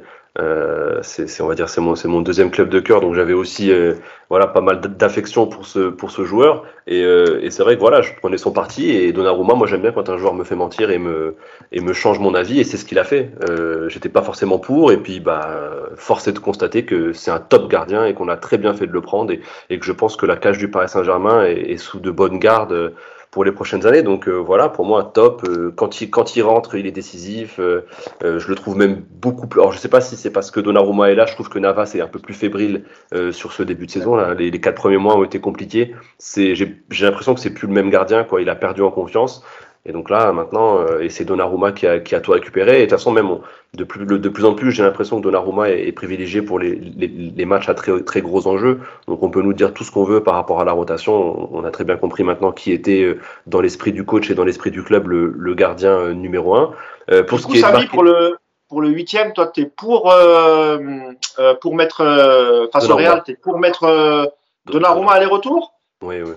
Ouais, oui, je pense que oui. En plus, en plus, tu jouerais sur le levier émotif avec euh, avec Navas, son ancien club. Après, tu, tu prends le risque aussi de tuer Navas parce que c'est clair que si tu si tu le fais pas jouer de la double confrontation contre son club euh, avec lequel il a tout gagné, ça peut être ça va être un choix, ça va être un choix compliqué. Mais moi, oui, moi, je, moi, je continuerai sur Donnarumma. Euh, par rapport à ce qu'elle a montré, là, maintenant, c'est la, la, logique du terrain et sur le rectangle vert, c'est Donnarumma pour le moment qui a le qui a le plus prouvé depuis le début de saison. Euh, pour ce qui est de Marquinhos, oui, pas grand chose à rajouter. Capitaine courage, je pense que on peut le mettre depuis 5-6 ans euh, dans les top euh, euh, bilans de saison. Voilà, c'est le joueur qui est le plus régulier. Tu l'as très bien dit, qui a qui voilà qui, déçoit que très rarement. Ça lui arrive, mais il déçoit que très rarement. Et puis il est voilà, il est, tellement partout qu'il il réussit même aussi à être décisif offensivement. Donc que, le, que lui reprocher. Et pour que pour Kiki, bah ouais, pareil. Hein, moi, ça fait déjà 5 ans que je dis que c'est lui le leader offensif du Paris Saint-Germain. Tu peux lui mettre Neymar dans les pattes, tu peux lui mettre Messi dans les pattes, tu peux lui mettre qui tu veux dans les pattes. Ça restera. Euh, j'espère qu'on va prendre conscience qu'on a sous les yeux un, top top player. Je, je, revoyais encore sa saison 2018 là à 24 titularisations et 33 buts en Ligue 1. Mais qui fait ça à 19 ans? Et ça, on, est là, on, est là à lui tomber dessus parce qu'il a raté euh, son son huitième de finale contre Manchester. Enfin bref, c'est fou. J'espère qu'avec cette saison qu'il est en train de nous faire, parce que on le voit même quand il rentre, il change tout. C'est-à-dire que le gars, il apporte la lumière dans, cette équipe. Euh, il réussit euh, des choses invraisemblables sur le terrain. Là, il est en train de marcher sur l'eau. Hein. On, a un phénomène. Est-ce que c'est parce qu'il est sur sa dernière année qu'il veut nous envoyer, il veut nous envoyer plein d'étoiles dans les yeux pour qu'on ait le seum Je sais pas. Mais en tout cas, euh, bah, euh, franchement, qu'il le fasse. Hein. Si ça nous fait gagner la C1 en fin de saison, j'aurai le seum, mais ascenseur émotionnel, je serais aussi content euh, qu'on ait gagné la C1 au bout. Donc voilà. Donc, voilà. Si, si, s'il part sur une victoire en C1, c'est bon. Je signe. Merci, merci pour tout et au revoir. Voilà, exactement. Euh, toi, Yacine, dans tes tops, donc du coup, tu m'avais dit euh, Danilo, Herrera et Pochettino, il me semble. Hein. C'est bien ça, hein, Yacine. Hein ah, tu veux me faire avoir des problèmes ou quoi? Non, mais en fait, moi, j'ai la, la même chose à peu près, sauf que moi, j'ai mis les deux gardiens. Parce que, euh, effectivement, Navas, il a eu euh, euh, bon, cette faute de malance, par exemple, voilà. Mais malgré tout, il a encore été décisif sur certains matchs, et notamment en Ligue des Champions. Euh, il s'est pas écroulé non plus. Et en fait, pourquoi j'ai mis les deux? Parce que comme Nico, c'est un peu la gestion des deux. Moi, j'avais dit la première partie de saison, en fait, sur cette alternance, parce que euh, parce qu'il faut, c'est de la politique aussi qu'il va falloir gérer. Et je trouve que les deux ont répondu présent. Et, c'est c'est plutôt rare parce que souvent, quand il y a cette concurrence, euh, bah, il y en a toujours un qui s'écroule. Vraiment, je parle. Pas, pas une erreur parce que ça arrive.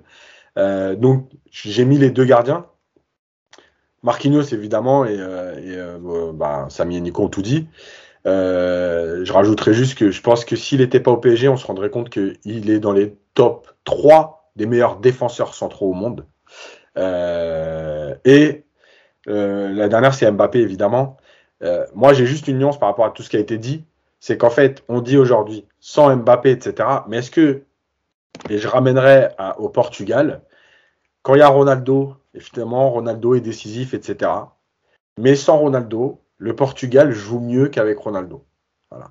Donc en fait, est-ce que si tu n'as pas Mbappé, euh, mais je parle dans l'idée, pas, euh, pas le fait qu'il soit absent. Si Mbappé avait été vendu, est-ce que tu n'aurais pas proposé un autre style de jeu puisque tu n'as plus Mbappé? Et est-ce que ça n'aurait pas fonctionné sans Mbappé? En fait, c'est ça la vraie question. C'est qu'aujourd'hui, le PSG est quand même beaucoup euh, orienté vers Mbappé, notamment dans ce, dans ce jeu long, euh, parfois systématique, pendant une mi-temps où tu cherches que la profondeur et vas-y Mbappé court, court, court, court. Mais est-ce que si c'est pas Mbappé, justement, tu joues pas différemment? Et je parle pas là de quand il est absent, parce que le problème c'est que quand il est absent et que tu mets Gardi, euh, euh, bah, il faudrait jouer différemment. Sauf que le PSG n'a pas de style, donc c'est compliqué. Mais si tu mets Cardi, par exemple, avec des joueurs de, de côté qui centrent, etc., peut-être que ça fonctionne et qu'Icardi, il a 20 buts. tu vois ce que je veux dire? C'est cette nuance-là. C'est-à-dire que et je l'ai mis dans les tops, donc euh, je suis conscient aussi de ce qu'il a apporté. De en gros, tu dis que le, le, le PSG dépend beaucoup d'Mbappé, mais c'est aussi un peu la faute de, la, manière dont joue le PSG, que tu n'as pas, pas, trop le choix en fait. Exactement. D'ailleurs, la preuve, regardez euh, le Real Madrid avec Ronaldo et Benzema. Tout le monde disait Benzema, c'est pas un buteur. Euh, regardez, il est au service de Ronaldo. Bah oui, quand il y a Ronaldo, c'est comme ça. Mais quand Ronaldo est parti, le Real s'est pas écroulé et Benzema a marqué des buts. Parce que le jeu est devenu différent. Donc, je suis d'accord pour dire que c'est un top. Je suis d'accord pour dire que aujourd'hui, en tout cas sur les matchs, heureusement qu'il est là. Moi, je suis pas aussi catégorique de dire s'il n'était pas là, le Paris, Paris serait 17e. Euh, voilà. Bah, dans le même style de jeu, je pense que on serait pas 17e, hein, mais si, si tu si, si t'évolues pas dans ta manière de jouer, et si t'as pas Mbappé, tu oui. que Icardi la première partie de saison, bah, ça aurait été quand même très compliqué. Sinon. Oui, parce que à cause du style. Mais est-ce que Pochettino aurait fait autre chose sans Mbappé? Ah, On peut-être. peut pas le savoir, tu vois. C'est ça que je veux dire. Ouais, ouais, ça, ça oui, ça oui, je suis d'accord avec toi aussi. Moi aussi, euh, je les verrais pas très. Moi, je pense que Paris serait leader même sans Mbappé. Hein. Juste, tu, il aurait été forcé de s'adapter euh, différemment. Juste, le constat est que sans Mbappé aujourd'hui, Paris, euh, c'est quasi rien. Mais si en début de saison on nous enlève Mbappé et qu'on Voilà. essaie de construire différemment, je pense quand même avec les joueurs euh, présents, je pense que Paris serait, serait quand même. Après, premier. moi, je, moi, j'ai un doute sur le fait qu'il aurait évolué parce que en première partie de saison, il a deux joueurs de, il a deux latéraux qui sont faits pour pour centrer, pour jouer plus haut, pour jouer plus offensif. Euh, ça fait ça fait quatre cinq mois qu'il les a à disposition. Il les a jamais fait jouer pour les mettre dans les meilleures dispositions. Donc, est-ce qu'il aurait fait pareil sans Mbappé? Est-ce qu'il aurait trouvé des systèmes pour que Icardi marque plus? Je sais pas. Je j'ai des doutes quand même. J'ai des doutes. Euh, du coup, on va passer à vos flops. Et là, c'est intéressant parce que je pense que vous avez quasiment tous les mêmes flops. Euh, alors, ça va peut-être en faire bondir certains, je ne sais pas, euh, parce qu'il paraît que d'après Pochettino, par exemple, Messi, euh, Pochettino et Leonardo d'ailleurs, hein, Messi est intouchable, c'est le meilleur joueur du monde. Et, et si on le critique, c'est qu'on ne connaît pas le football. Alors, je sais que Samy et Samy et Nico ont cité Messi euh, parmi les flops. Alors, c'est vrai que par exemple, ah pas toi, pas toi, Nico, pardon. C'est vrai que toi, t'avais mis, euh, t'avais mis Neymar, il me semble. C'est ça. Euh, on va d'abord partir sur Messi, ben, comme ça au moins vous pourrez donner votre, votre avis. On avait déjà fait les débats euh, lors des podcasts sur le, le rendement de, de, Lionel Messi avec le, le Paris Saint-Germain. Alors euh, si en Ligue 1 il a très peu marqué, il en est à un but il me semble, et euh, cinq passes décisives, mais euh, dont trois euh, face à Saint-Etienne. en Ligue des Champions c'est un peu mieux. Euh, il est il est à 5 buts je crois et peut-être deux passes décisives, mais je je suis pas très très sûr sur les passes décisives, mais les cinq buts ça c'est sûr. Euh, mais malgré tout ça, euh, Samy, euh, tu l'as mis dans tes flops parce que selon toi, euh, le rendement n'est pas suffisant pour l'ami euh, Messi. Bah, clairement, à un moment donné, tu recrutes le, le, le, meilleur joueur du monde, le gars qui a 7 ballons d'or. Euh, après, attention, hein, je, je, je, je, critique pas le niveau du joueur euh, dans sa carrière et globalement dans, euh, sur, ce qui vaut, de, sur ce qu'il vaut, ouais, sur ce qu'il faut au Paris Saint-Germain, je suis désolé, mais c'est insuffisant. Je vois pas comment on, on, on peut pas, on, on, peut dire le contraire. Quand on voit ce qu'il était capable de produire encore la saison dernière avec un Barça beaucoup plus, euh, beaucoup plus faible, je pense, en, en qualité d'effectif que ce Paris Saint-Germain là. Euh, quand on voit qu'il portait depuis 3-4 ans son équipe en Catalogne. Je suis désolé, euh, ce qu'on voit aujourd'hui, et puis en plus, voilà, avec les allers-retours avec la sélection, on l'a, on l'a pas vraiment vu jouer en, en début de saison. Alors maintenant, on va me dire oui, mais il n'a pas eu de préparation. Bah, certes, on peut le trouver, il n'y a pas de problème. Trouvez-moi toutes les excuses que vous voulez concernant son niveau. Je veux bien l'accepter, parce que je pense pas que ce soit son niveau réel, mais sur ce qu'il a montré, peu importe les excuses, sur ce qu'il a montré, je suis désolé, c'est un flop. C'est insuffisant, parce que même euh, pour ses prestats en Ligue des Champions, il me semble qu'il y a quelques pénalties qui traînent, et il me semble que c'est pas lui qui les a obtenus, ça, ça reste plus des, des, des, cadeaux, des offrandes pour le mettre en avant. Euh, il y a aussi certains buts euh, quand on regarde, à part celui sur contre City qui est, qui est vraiment qui est vraiment de son fait, et encore je trouve que la passe de, de Kiki elle est, elle est, elle est, elle est ingénieuse, mais c'est vrai bon, on, on, va être gentil, c'est quand même de son fait. Dans l'ensemble, on sent que voilà, c'est ses partenaires qui, qui font tout pour le mettre bien, et même malgré ça, il ne, il ne réussit pas à, stater pour le moment. Et euh, quand, on, quand on voit ses stats les saisons précédentes, on se dit qu'il y, y, a un problème. On nous a vendu son frère, on nous a vendu euh, un, hologramme, enfin, euh, on, a acheté, pardon, parce que personne ne l'a vendu, mais vous, vous l'avez compris. Y a, pour moi, il y, a, y y a, un véritable problème le concernant. Alors après, on peut me dire aussi que c'est son positionnement à gauche. C'est vrai que ça, ça, ça, fait mal de le voir sniffer la, la ligne gauche, alors qu'on on aimerait tous le voir dans le cœur du jeu. Mais malgré tout, malgré toutes ces excuses, et je veux bien les entendre et je les comprends, euh, je trouve que c'est insuffisant pour un joueur de son calibre sur ce qu'il nous a montré. C'est insuffisant. Il y a eu, euh, il y a aussi, il y a, il y a, des carences physiques, il y a des carences même dans la finition. Tu sens que, alors je sais pas, il est pas heureux. Mais de toute façon, il y a, toujours un problème avec les stars au Paris Saint-Germain. Euh, Neymar, on, on, en a trouvé mille. Donc Messi maintenant, il est pas heureux. Il veut retourner en Catalogne. Il aime pas la vie à Paris. Enfin, mais juste, euh, excusez-moi, messieurs, mais là, sur ces cinq premiers mois, je m'attendais à beaucoup mieux. Quand on voit la hype qu'il y avait en août et quand on voit ce qu'on ce a eu euh, en décembre, bah moi je reste sur ma fin. Ouais, mais t'as pas vu. Que, toi, tu dis ça, mais t'as pas vu la stat. Euh, euh, c'est quand même le premier joueur des chaussures blanches avec des bandes rouges et des lacets bleus qui arrive à dribbler trois fois en cinq matchs. J'étais obligé parce qu'il y, a une, y a une stat qui a tourné là. de ouf. Il était euh, dans 43 actions qu'on finit par un tir en 5 matchs. Mais frère, il est, il est, il est, il est Rappelle, Attaquant. rappelle Yacine, rappelle Yacine qui fait cette stat et pourquoi? Alors, C'est- une stat qui vient du compte Twitter officiel de la Ligue 1. Ah, les gars. Et évidemment que la Ligue 1, pour euh, pouvoir, euh, pour pouvoir vendre aussi son produit, etc., est obligé de trouver des choses positives sur Messi. Ils Et vont les- pas dire euh, Messi c'est un flop, euh, ne regardez pas les matchs de Ligue 1. Les détournements sont exceptionnels. hein. Les, les détournements sont exceptionnels. Ce qu'ils font, Oui, c'est. euh. Parce que, donc rapidement, 43, 43 actions qui finissent par un tir, Messi est dedans sur les 5 derniers matchs. Ça fait donc 8 actions par match qui finissent par un tir. On n'a pas dit euh, l'occasion de l'année, hein. qui finissent par un tir. Donc 8 actions, il est, il est joueur offensif du PSG. Voilà. Et il y a des gens qui s'extasient, qui ont retweeté Ah, Messi, vous parlez de Messi. Non, mais voilà quoi. Après, moi, je ne l'ai pas mis dans les flops, je le dis. Parce que pour moi, en fait, c'est pas un flop, c'est insuffisant, oui. Mais c'est pas un flop. euh, Enfin, voilà. C'est un flop par rapport à la- à l'attente, en fait. Voilà. Mais moi, je l'ai pas mis dans les flops parce que je pense qu'il y a pire. Je vais donner la parole à, à Nico sur euh, Messi, tu peux dire un mot, et ensuite tu nous parleras de ton flop, qui pour toi est, est Neymar, le numéro 10 brésilien. Il n'y a pas que lui, hein, mais euh, il fait partie. Oui, il y en a trois, mais on va, on, on va- D'accord. Bien. Bah, ouais, mais si, moi, c'est exactement ce que vient de dire euh, Samy. Je pense que c'est, euh, il y avait une attente tellement grande qu'aujourd'hui, on est forcément déçu parce que ça correspond pas à ce qu'il était capable de faire avant. Mais, et c'est pas des excuses, ce sont des faits. Il y a tout l'environnement qu'il faut prendre en compte. C'est un joueur qui a fait toute sa carrière dans un seul club. Je vous rappelle comment il est venu à Paris. Euh, le lundi matin, il est venu à l'entraînement du Barça. Le lundi midi, il était en train de vider son casier. Le mercredi, signé au PSG. C'était pas du tout prévu. Donc c'est un changement de vie. C'est un changement de championnat, de pays, de culture. Il y a les enfants, il y a la femme. C'est un bonhomme, hein, mais si c'est comme nous. Hein. Demain, euh, t'envoies Yacine sur le podcast d'un autre site fan du PSG, euh, peut-être qu'il sera pas à l'aise non plus, hein, on ne sait pas. Il a ses habitudes ici, Yacine. Donc tu vois, c'est, on, a eu trop d'attentes avec avec Messi, et du coup on est déçu. Mais oui, maintenant, comme le dit Samy, ce qu'il a fait c'est insuffisant. Il est aussi quelque part, euh, on l'oublie, mais il est un petit peu aussi dépendant d'un collectif. Euh, le, Messi, même le Messi, le grand Messi du Barça, tu le mets actuellement dans ce PSG-là, est-ce qu'il est forcément euh, au-dessus de tout le monde? Et est-ce qu'il marche sur l'eau? Est-ce qu'il marque 20 buts dans la première partie de saison? Je ne pense pas. Je rajouterais aussi un autre truc, c'est qu'il y a beaucoup de poteaux et de, barres depuis qu'il est arrivé. Il y a quand même aussi un manque de réussite. Là, on parle de Messi avec un but en Ligue 1. Si on fait le même bilan avec 7 ou 8 buts, c'est peut-être pas la même chose. Et donc, tout ça, effectivement, moi, je l'ai pas mis comme un flop parce que, euh, parce qu'il y a de, voilà, il y a, de la déception, mais pour moi, ça peut pas être un flop dans le sens où, euh, comme le dit Yacine, il y a tellement pire autour de lui que, j'ai même envie de dire, s'il est pas là, Messi, c'est encore plus moche, quoi. Donc, c'est vous dire.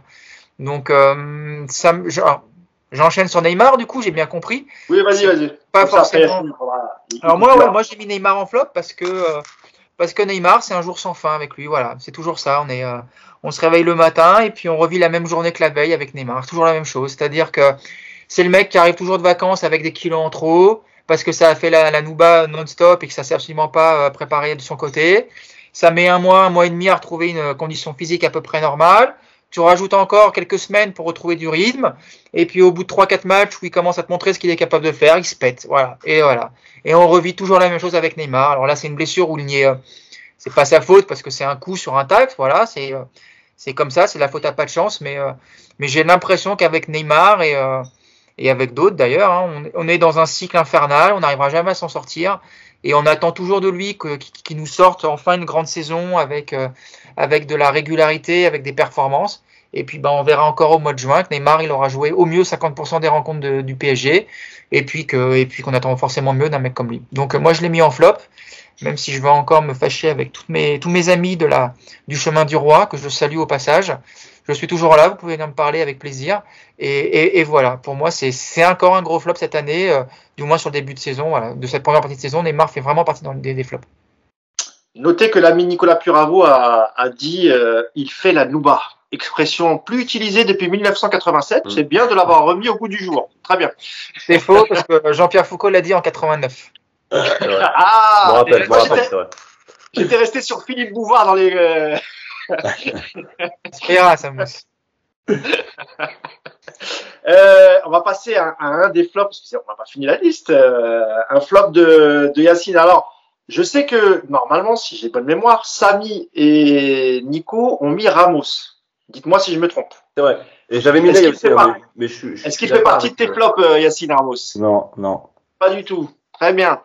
Eh ben, vas-y. Je vais te les donner, je vais te les donner comme ça, tu sauras. Vas-y. euh, Donc, moi, j'ai mis Herrera, Wijnaldum et le jeu. Mais le jeu, euh, on peut y inclure Pochettino, le jeu, quoi. Voilà, ça, Ouais. c'est mes trois flops. Euh, Ok. Tu veux commencer par lequel? Parce que c'est vrai que j'ai été surpris par, par Nico et, et, et Samy euh, sur le fait qu'il n'ait pas cité Wijnaldum. C'est vrai que ça m'avait un peu surpris. Mais euh, En fait, en même temps, il y en avait que trois, donc il fallait faire un choix. Alors, je vais essayer d'expliquer. Moi, je pars toujours du principe que le flop, alors, il y a ce qu'a dit Samy, euh, même Nico aussi, sur l'attente que tu as d'un joueur et tout. Malgré tout, à un moment donné, euh, un joueur comme Herrera qui a joué beaucoup de matchs, c'est un flop. Il apporte rien.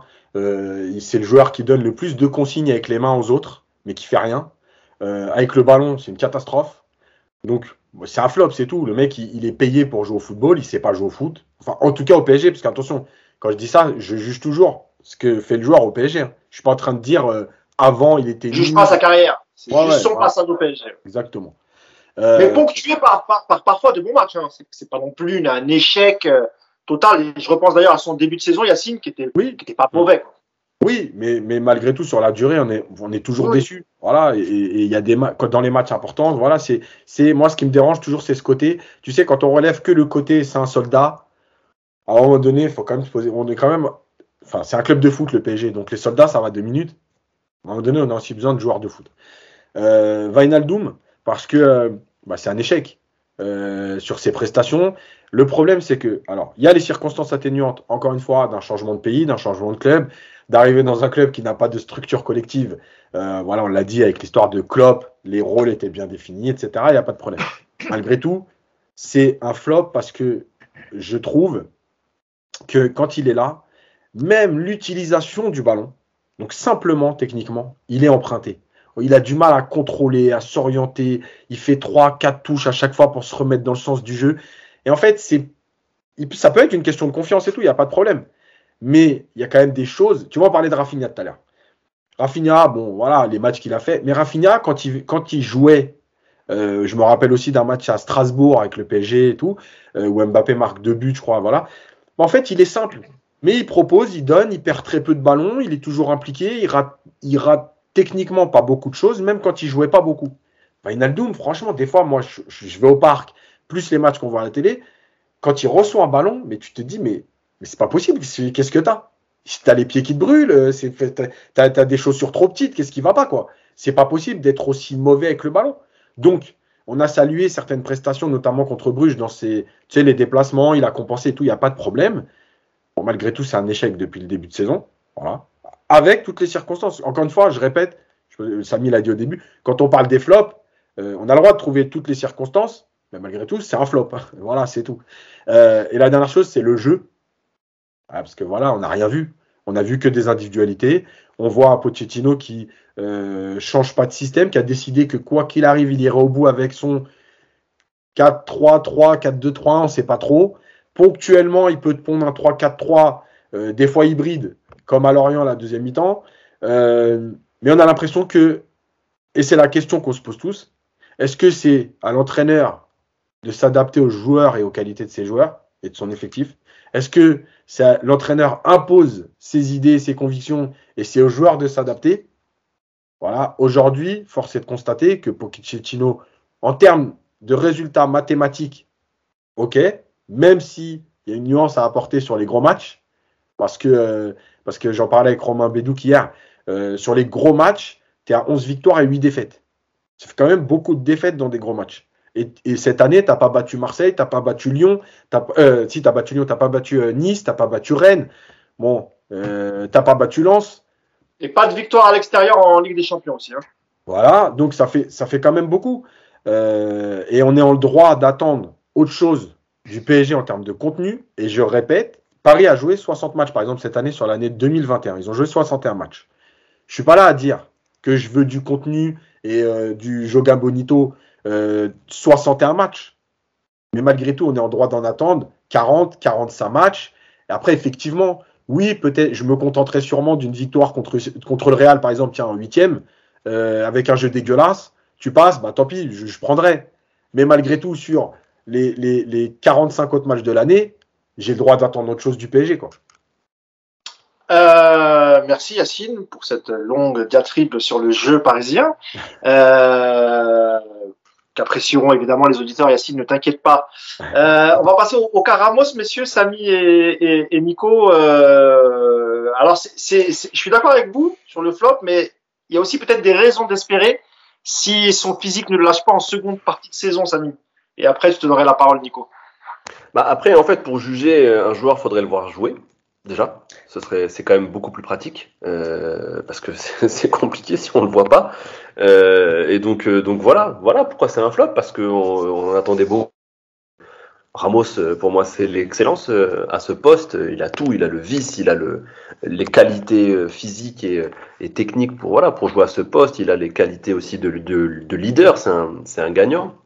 On va pas refaire son palmarès, que ce soit en sélection avec le Real. Donc euh, pour moi, c'était euh, une très bonne pioche. Maintenant, euh, sur ce qu'on a pu voir, oui, aller un match sympathique à Saint-Etienne, mais bon, Saint-Etienne de cette Ah, année, voilà, c'est pas, c'est pas parce que tu mets Crasso dans ta poche que on va te dire que, que t'es un top. Et c'est contre, c'est contre qui qui se fait expulser son, son, son deuxième match? Lorient, Ah, là. Lorient, voilà. Le petit coup de fesse, le petit coup de fesse, 30 minutes parce qu'il il était rentré à la mi-temps, il me semble. Ouais. Euh, Ouais, il prend, il prend un premier carton jaune ouais. et, et quelques minutes après, il prend le deuxième. Mais ça, à la rigueur, si c'était arrivé euh, sur ces 20 matchs depuis le début de saison, il n'y a pas de problème, parce que c'est du Ramos. Ce qu'il fait à Lorient, là, ce petit truc, c'est du Ramos. On l'a vu des centaines de fois sous le maillot du Real. C'est sa façon d'être. Et moi, j'aime ça. Voilà, il a, et c'est le petit côté filou, ça passe ou ça casse. Bon, en Ligue 1, je pense que ça cassera souvent, vu, vu la, vu- vu la qualité de nos arbitres. Mais, euh, mais au moins, voilà, euh, c'est, c'est- tu sens, tu sens qu'il y a un potentiel. On le sait maintenant. Euh, Est-ce que, est-ce qu'il est toujours un, un joueur de foot? Parce que si c'est pour jouer un match et être mis au frigo les cinq prochains et jouer, ben, ça va déjà, ça, ça revient cher, je trouve, en termes de ratio match joué euh, et salaire payé. Et au final, bah, est-ce, qu'est-ce qui nous garantit qu'il sera là euh, lorsqu'on aura vraiment besoin de lui? Donc pour le moment, je, je- ce n'est qu'un flop. Alors que je vous, je vous dis, hein, moi, Ramos, c'est J'adore, c'est tout, son flow, c'est tout. Moi, je suis, fan du, du joueur, hein. mais je suis obligé, encore une fois, euh, tout comme Messi, pour moi, je suis obligé de le mettre dans les flops. Enfin, c'est c'est- pas possible. Un match et demi en, en, en six mois, les gars, ce n'est pas possible. Un truc. La légende dit, rappelle, Samy, que tu te laisses pousser les cheveux pour avoir la même coupe que Ramos. Ouais, Est-ce que, la légende dit vrai? Ouais, c'est vrai. Et j'essaie aussi de laisser pousser mes abdos, mais ça marche pas euh, comme lui. C'est, c'est- ouais. Il passe chez le tatoueur, n'oublie pas. hein. Prends, prends quelques Oui. rendez-vous. hein. Oui, oui, Oh. je vais en envoyer. Euh, Attends, attends, Mousse, c'était le ah, Fernando, rapide, Yacine, parce que Nicolas n'a pas encore parlé. Alors, rapidement. Fernando, le Fernando Charlana de- du PSG 2021. On sait qui se rappelle. Ah, le coup bas, ça, c'est pas bien. Ça, c'est pas, pas fair play. Euh, Nicolas, sur Ramos, tu pourras enchaîner sur ton dernier flop en même temps. Donc, euh, tu as la parole, Nicolas. Nous t'écoutons. Non, mais Ramos, bah, euh, Samy a bien dit, Ramos, c'est euh, quatre mi-temps en- depuis le mois d'août. Après, tu vas me dire, c'est bien, hein, ça lui fait à peu près un million d'euros la mi-temps. Donc, c'est un bon. moi, je trouve que le contraire, c'est un bon ratio de salaire. Et j'aimerais bien postuler ce genre de, de- ratio. Moi, je le mets dans le flop parce que quand tu achètes une Twingo dégueulasse de 1982 avec 500 000 km et qu'elle tombe en panne au bout d'une semaine, t'es pas déçu de la même manière que si tu sors du concessionnaire Ferrari et qu'elle tombe en rade au premier carrefour, tu vois. C'est pas la même déception. Et moi, Très Ramos, beau parallèle. Très beau, ouais. Et du coup, Ouais. Ramos, je suis déçu par rapport à ça. Parce qu'effectivement, Ramos, on l'a bien vu sur le, le peu de, de minutes qu'il a joué. Il y a un Kimpembe dans chacune de ses jambes. Il y a un leadership que Marquinhos n'aura jamais. Excusez-moi. C'est, c'est vraiment un, un joueur qui te ferait un bien fou. C'est une évidence. Et donc, du coup, c'est, même pas de la, c'est même pas pour moi un flop, c'est juste de la frustration, voilà, d'avoir ce mec-là dans ton effectif et de te rendre compte que pour l'instant, il n'est pas apte à jouer. Donc, je, je le mets plus euh, dans cette catégorie par rapport à ça, voilà, parce que c'est, euh, parce que j'ai pas de Twingo et que j'aimerais bien avoir une Ferrari. Voilà, c'est pour ça que, que, que je l'ai mis là-dedans. Après, mon Enfin, troisième. tout neuf. Hein. Comment? Il est plus tout neuf, il sort pas du concessionnaire non plus. Hein. Non, bah c'est une occasion, mais euh, en bon état, a priori, enfin, en- qui devait être en bon état. On n'a pas ouvert le capot, quoi, voilà. Et ensuite, euh, ensuite, bah ouais, après j'ai mis Pochettino, mais ça va revenir sur ce qu'a dit Yacine sur le jeu. Alors, euh, moi, c'est même pas, j'attends même pas que le PSG fasse du beau football 45 matchs sur 60, comme le demande Yacine. C'est même pas ça que je demande aujourd'hui, tellement je suis blasé de cette équipe. J'aimerais déjà, pendant que un match déjà, un seul, on voit un projet de jeu, qu'on devine ce que cette équipe collectivement peut proposer à l'avenir. Et euh, ça fait un an que Pochettino est là.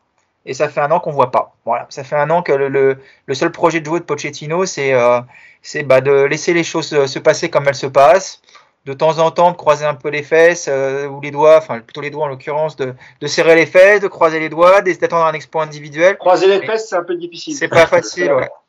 Mais tu vois, y a, voilà, moi c'est ça que, que, que, que, je ne supporte pas avec ce PSG, c'est qu'il n'y a pas de projet de jeu, c'est qu'il n'y a, y a rien collectivement, c'est une équipe. Euh, dans les postulants de la victoire de la Ligue des Champions, il n'y a aucune équipe aussi faible collectivement, il n'y a aucune équipe avec aussi peu de, de lisibilité, avec un, il y a un néant tactique, il y a, alors, on nous dit tout le temps, ouais, mais si vous êtes si fort que ça, envoyez votre CV et prenez sa place. Mais euh, encore une fois, c'est, je demande pas que Pochettino révolutionne le jeu du PSG et nous fasse un Barça euh, à, la Guardiola, non.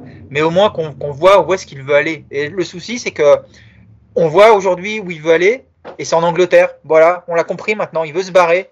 Ça fait quelques mois maintenant qu'il attend de se casser. Et au PSG, il faut que les gens comprennent qu'il se passera rien jusqu'au mois de juin. Voilà. Ce qu'on voit depuis le début de la saison, c'est ce qu'on verra jusqu'au mois de juin. Donc si, si tu as un Mbappé qui continue à performer, si tu as un Neymar qui revient à peu près en forme sur les deux matchs qui vont compter au mois de mars, et puis si tu as un Messi qui réussit de toucher un poteau à marquer un but, le pire c'est que tu vas peut-être t'en sortir contre le Real. Et puis peut-être aussi en quart, tu es capable d'éliminer une équipe comme City ou Bayern sur un, sur un match où ton gardien va être monstrueux. Mais euh, voilà, c'est pas c'est pas un projet sur du long terme, c'est quelque chose qui n'amènera à rien. Aujourd'hui, la solution, c'est de dégager Pochettino parce qu'il n'a pas les épaules pour ce club, c'est trop trop dur pour lui. En plus, il a renoncé depuis longtemps et on perd du temps. Tout ce qui se passe en ce moment, c'est une perte de temps. Et moi, je vous le dis, j'ai de plus en plus de mal à regarder les matchs du PSG. Je m'ennuie vraiment. Je n'attends plus les matchs. Et euh, je me force à le faire parce que sinon après au podcast ça se voit que j'ai pas vu le match et, euh, et, euh, et j'ai du mal à, à, faire semblant et, et, je me fais reprendre pour dire bah Nico il a pas vu le match c'est pas possible. Et oui effectivement c'est pas possible. Mais non ça, honnêtement je sais pas vous mais moi je ne prends pas de plaisir devant ce PSG mais vraiment aucun plaisir. Même quand on gagne un zéro un match important ça me c'est une bah, purge moi, je te rejoins tout à fait, Nico, euh, sur, sur ce que tu dis sur le fait d'avoir du mal et même juste de kiffer une victoire. Moi, je, ça me fait ni chaud ni froid maintenant, vraiment. Et je pense qu'il y a beaucoup, beaucoup aussi de, de, de, gens, que ce soit sur les réseaux, des gens qui nous regardent, qui pensent exactement la même chose que toi ou, ou, moi. Donc, je te rassure, tu n'es, tu n'es pas le seul. Après, c'est toi, Samy, qui va. Vas-y, vas-y. Il avait dit, euh, jugez-moi l'année prochaine. Il parlait peut-être de 2022. Mm. Peut-être. Il y a un espoir encore. Mm. De voir autre chose la semaine, la, à partir de la semaine prochaine. Bah, c'est le seul espoir qui reste, hein, de toute façon. Nico, tu avais fini ou tu voulais ajouter une dernière chose euh, terminée Et c'est donc Samy qui va conclure le podcast avec son dernier flop. Mais c'est, j'avais, j'avais Ney aussi, hein, comme, euh, comme. Euh, ah, ah, bah, oui, tu, peux t'exprimer sur Neymar, évidemment. Donc je, je, je, prends, je, je prendrai une partie des insultes de, de, pour Nico. On partage, on est ensemble. Ne t'inquiète pas. Après, ça fait un moment que, que je suis sur son dos, donc euh, encore une fois, un hein, joueur exceptionnel, euh, super. Euh, il fait des dribbles, il y a des vidéos YouTube, des highlights, c'est top. il est bon avec sa sélection, c'est bien, c'est bien aussi pour lui. Maintenant, ça, ça, commence. Enfin, moi, j'en peux plus, quoi. Ça commence à faire, ça commence à faire beaucoup. Je suis désolé.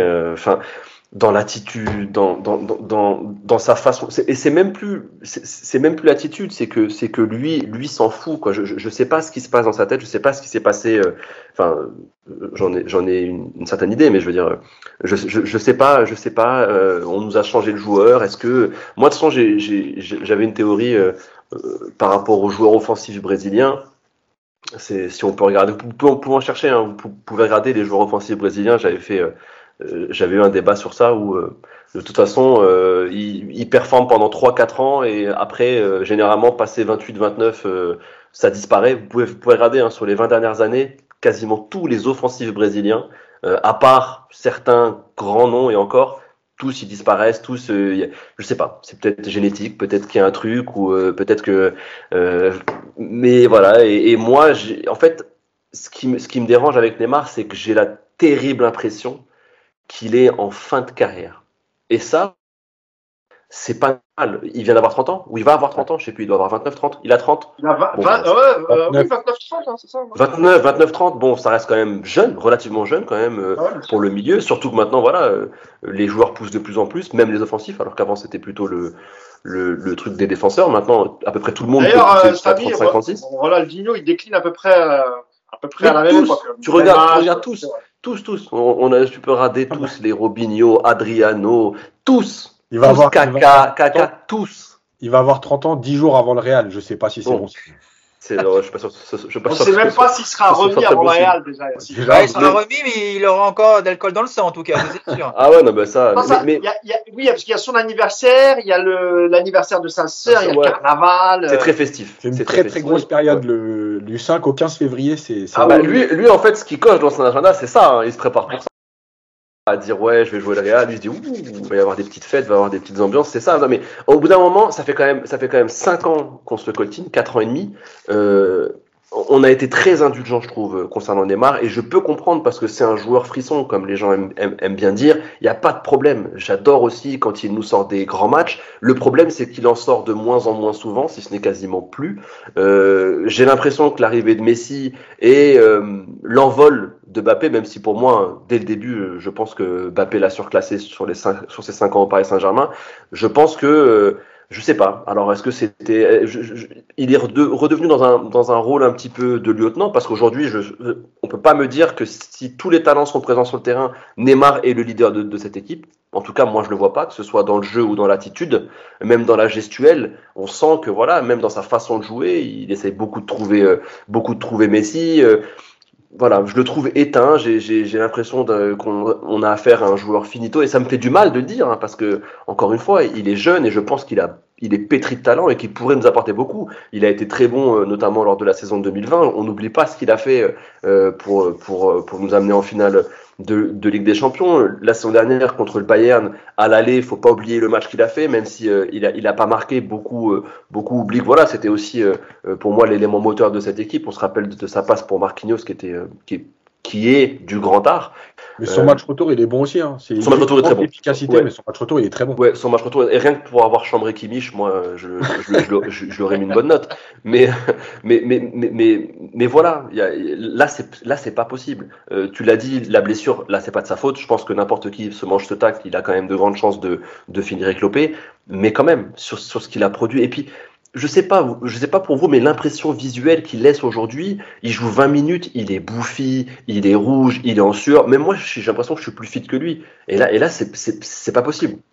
Nico, l'enfant et Nico, il avait, il y a eu les fêtes, eh, Samy, au hein, quand moment même. où tu hein. parlais de ton corps fit, Ah ouais, non, mais, merci. Nico, il a, il a eu un hochement de tête. Non, mais il, je était trouve que, d'accord, il était d'accord avec tout, il s'est arrêté là. voilà. J'ai ble- j'ai bugué, là. non, mais je le trouve, je le trouve, je le trouve, ouais, il est esquinté.